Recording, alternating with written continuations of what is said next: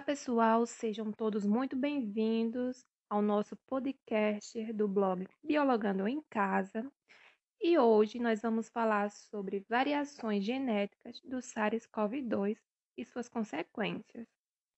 Antes de adentrarmos no conteúdo, eu gostaria de explicar alguns termos é, relacionados ao assunto para vocês, para que assim facilite o processo de compreensão do conteúdo.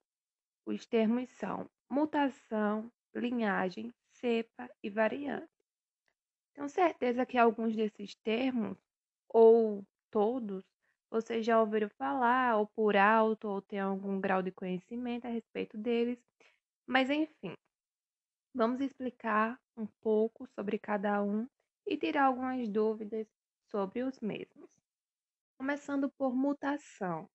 Mutação nada mais é do que uma mudança na sequência do DNA ou do RNA.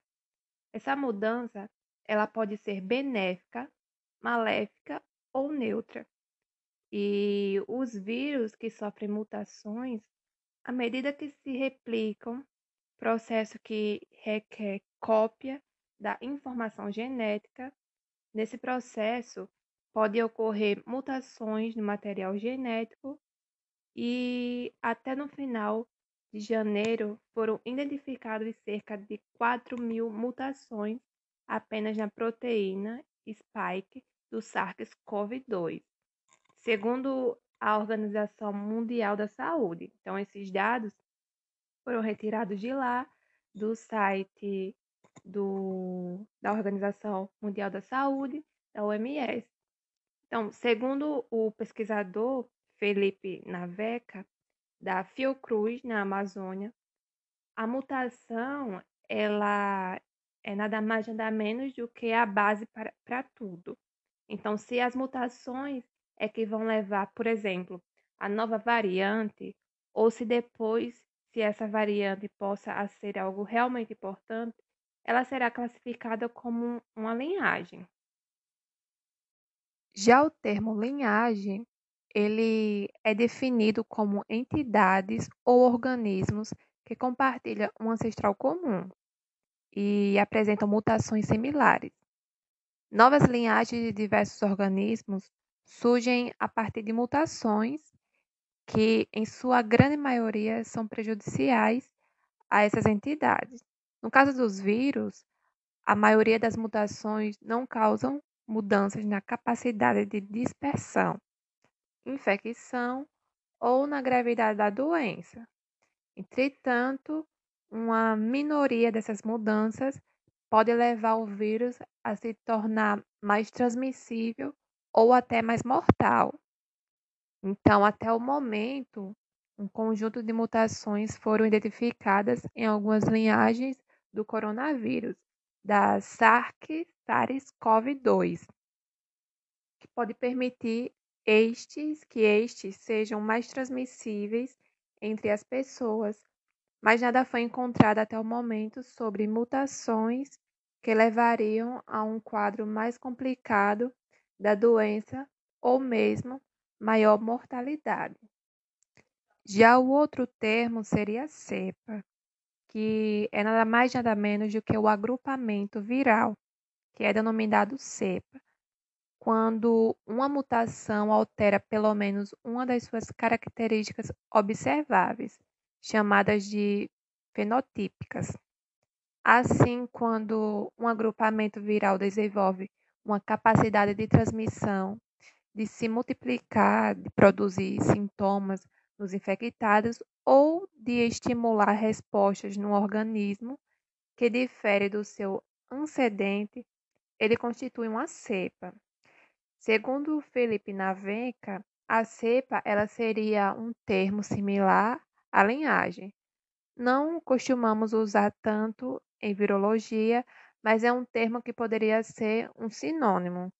Por fim, nós temos a, o termo variante, no qual o vírus, eles são organismos muito simples, e é bom explicar isso antes para vocês, que os vírus eles são compostos por material genético muito pequeno, que armazenam as informações de suas características moleculares e biológicas.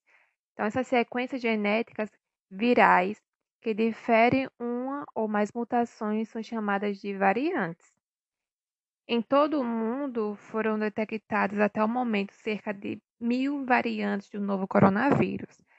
Desse total, cerca de 60 a 100 estão circulando só no Brasil, então são bastante variantes. Por isso que nós temos que tomar bastante cuidado, é, evitar aglomerações e todas as, as recomendações que a OMS disponibiliza para nós, é bom seguir à risca, não é mesmo para evitar mais, maiores danos. Então, a... nesse caso, assim, vocês me perguntam se existe alguma variante de preocupação. E sim, existe variantes que compõem linhagens com maior transmissão, maior patogenicidade ou até maior escape dos mecanismos protetores induzidos pelas vacinas são denominadas as variantes preocupantes ou VOC do inglês. O rastreamento dessas VOCs pode ser muito útil para determinar como o vírus se espalha através de comunidades e populações. Nesse sentido, vocês me perguntam novamente por que as variantes estão surgindo? Por que, que elas estão se multiplicando dessa forma, surgindo, assim, do, eh, elas surgem do nada. Então, vou explicar para vocês agora. A razão pela qual tantas variantes estão surgindo ao redor do mundo, não só no Brasil, né, em todo mundo, e isso é bastante preocupante, é porque houveram muitos casos e ao se replicar, por vezes, o vírus aprende um novo truque como penetrar mais facilmente nas células humanas. E isso faz com que aumente o seu poder de contágio ou até mesmo torná-lo mais agressivo ao corpo, aumentando dessa forma, consequentemente, né, o agravamento de casos em alguns pacientes. Dessa forma, muitas preocupações vêm surgindo por parte da população, não só no Brasil, mas população mundial, em virtude do funcionamento da vacina, se elas funcionam mesmo ou é só balela, né? E assim, a maioria das vacinas, especialmente as de RNA mensageiro, elas estão se mostrando eficazes contra novas variantes do coronavírus, do Covid-19. É, entretanto, os testes pré-clínicos mostraram que a maioria das vacinas, como a de Oxford, a AstraZeneca e a Coronavac, elas são capazes de neutralizar as variantes que surgiram nos últimos meses no Brasil, no Reino Unido, na África do Sul e até na Califórnia. Então, essas, essas vacinas elas permitem que o nosso corpo eles construam células imunes de memória ou adaptativas, adaptativas específicas para o coronavírus, que ao ser vacinado, seu sistema imunológico começa a trabalhar e assim a evitar a necessidade de anticorpos recombinantes, porque as vacinas ajudam a treinar o seu corpo a combater os vírus e se proteger cada vez melhor. Então, por hoje é isso, pessoal. Espero que o conteúdo tenha sido bastante enriquecedor para o processo de aprendizagem de vocês e até a próxima postagem. Tchau, tchau.